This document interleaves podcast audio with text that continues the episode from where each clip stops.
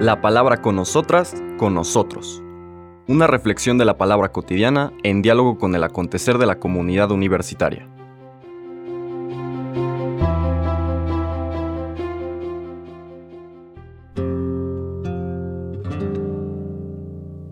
Hola, buenos días.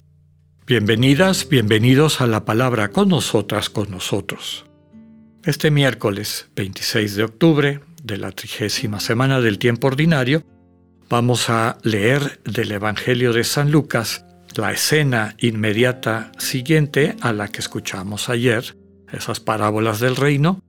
Ahora vamos a ver una nueva parábola que el Señor describe, transmite a esos discípulos que están siendo formados para recibir el encargo de la misión de la buena noticia de proclamar, de hacer presente en medio del mundo ese reino de Dios, esa soberanía de Dios. Los versículos 22 al 30 dicen así. En aquel tiempo Jesús iba enseñando por ciudades y pueblos, mientras se encaminaba a Jerusalén. Alguien le preguntó, Señor, ¿es verdad que son pocos los que se salvan? Jesús le respondió, Esfuércense en entrar por la puerta que es angosta, pues yo les aseguro que muchos tratarán de entrar y no podrán. Cuando el dueño de la casa se levante de la mesa y cierre la puerta, ustedes se quedarán afuera y se pondrán a tocar la puerta diciendo, Señor, ábrenos. Pero él les responderá, No sé quiénes son ustedes. Entonces le dirán con insistencia, Hemos comido y bebido contigo, y tú has enseñado en nuestras plazas. Pero él replicará, Yo les aseguro que no sé quiénes son ustedes. Apártense de mí todos ustedes los que hacen el mal. Entonces llorarán ustedes y se desesperarán cuando vean a Abraham, a Isaac, a Jacob y a todos los profetas en el reino de Dios y ustedes se vean echados fuera. Vendrán muchos del oriente y del poniente, del norte y del sur, y participarán en el banquete del reino de Dios. Pues los que ahora son los últimos serán los primeros, y los que ahora son los primeros serán los últimos. Palabra del Señor.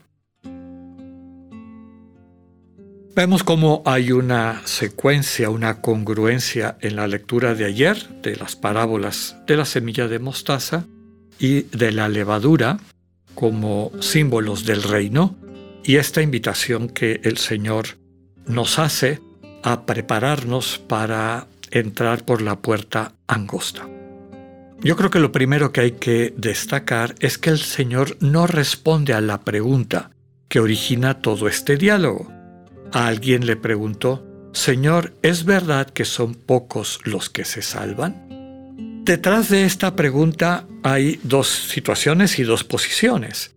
Por un lado, los que se sienten justificados, superiores, como decíamos ayer, los que han construido una idolatría alrededor del Dios que no es el Dios vivo, el Dios que se comunica a través de Jesús en un lenguaje humano, sino una proyección de su propio ego, su fragilidad y la violencia que esa fragilidad a veces genera como reacción de quien se siente marginado o orillado. Como reconoce la ciencia contemporánea y ya está presente desde la visión cristiana antigua, detrás de la soberbia hay una profunda inseguridad.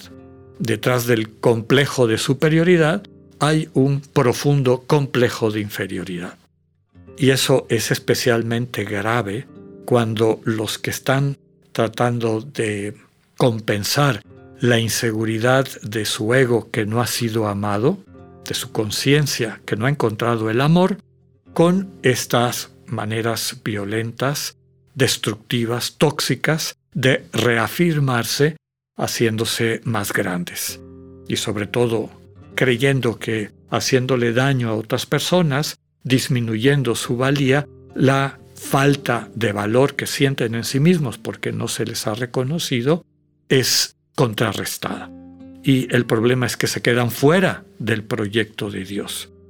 este banquete, este dueño de la casa, que eventualmente va a cerrar la puerta y algunas personas se quedarán afuera. Estos que se queden afuera van a quedar perplejos. ¿no? Señor, ábrenos. Cuando les digan no sé quiénes son ustedes, su perplejidad aumenta porque le aseguran, hemos comido y bebido contigo, es decir, creemos que vivimos en una comunión muy cercana, muy íntima contigo. Somos los observantes, los devotos, los que hemos cumplido todo lo que estos preceptos nos mandaban y estábamos prácticamente seguras, seguros que éramos de los elegidos, de los puros, de los perfectos, de los privilegiados. ¿Cómo que nos quedamos afuera? El Señor les dice entonces cuál es la clave. Hacer el bien o hacer el mal.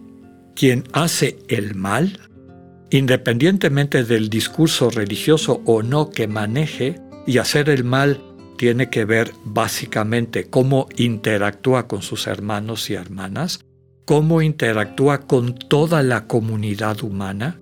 Es una persona compasiva, misericordiosa, solidaria, que sabe administrar los bienes que Dios le ha dado para construir esa comunión, para tomar en cuenta a quienes más necesitan, y no está únicamente abocado o abocada a alimentar a su ego, a este ego adolorido, esas personas que tienen esa sensibilidad de Dios que hacen el bien, pues quiere decir que viven, realmente conocen al Dios vivo y ya viven en su casa. Estos otros que piensan que vivan, viven en la casa de Dios, en realidad se están autoexcluyendo de ese lugar de encuentro. Y por eso, al final de, de su existencia está la posibilidad de que no se reconozcan mutuamente.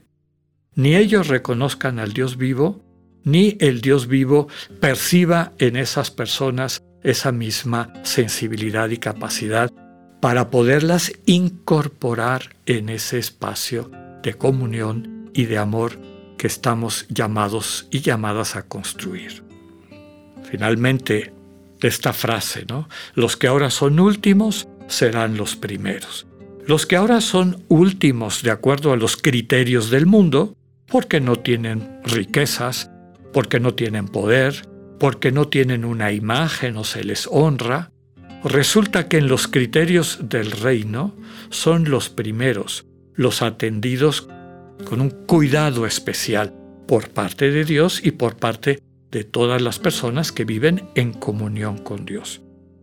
Y sigue, desde luego, la comparación. Los que ahora son primeros, de acuerdo a los criterios del mundo, porque tienen más riquezas, porque tienen más poder y porque rinden culto a su imagen, pues van a descubrir en ese momento que en el fondo estaban al final, estaban lejos de la fiesta, no habían entrado a ese espacio de convivencia y de amor. Ahora entendemos por qué el Señor no contesta directamente a la pregunta. Es verdad que son pocos los que se salvan, no dice sí ni dice no. Dice esfuércense. ¿De qué nos vamos a esforzar? Recordemos que la puerta angosta no quiere decir que es la puerta donde entran solo los perfectos, los observantes, los que siempre están preocupados por hacer absolutamente todo de acuerdo a esta colección de reglas. Los que entran por la puerta angosta son los humildes, los que no han permitido que su ego los infle. Quienes están inflados de su ego no pueden pasar por esa puerta. Nos hace recordar la imagen del lunes cuando en el relato del buen pastor decíamos que el Señor Jesús es la puerta y esa puerta es la oferta misericordiosa de Dios que implica que nosotros reconozcamos que necesitamos esa misericordia, abramos la puerta del corazón y acojamos al Señor Jesús. Entonces la invitación es esfuérzate por hacerte pequeño, esfuérzate en soltar la carga innecesaria, aligera tu corazón, aligera tu conciencia, ponte en las manos del Señor Jesús. Él te dará lo que necesitas y sobre todo te dará la sensibilidad apropiada para ser buena noticia, para ser bendición para tus hermanos y hermanas. Que así sea, que tengan un buen día, Dios con ustedes.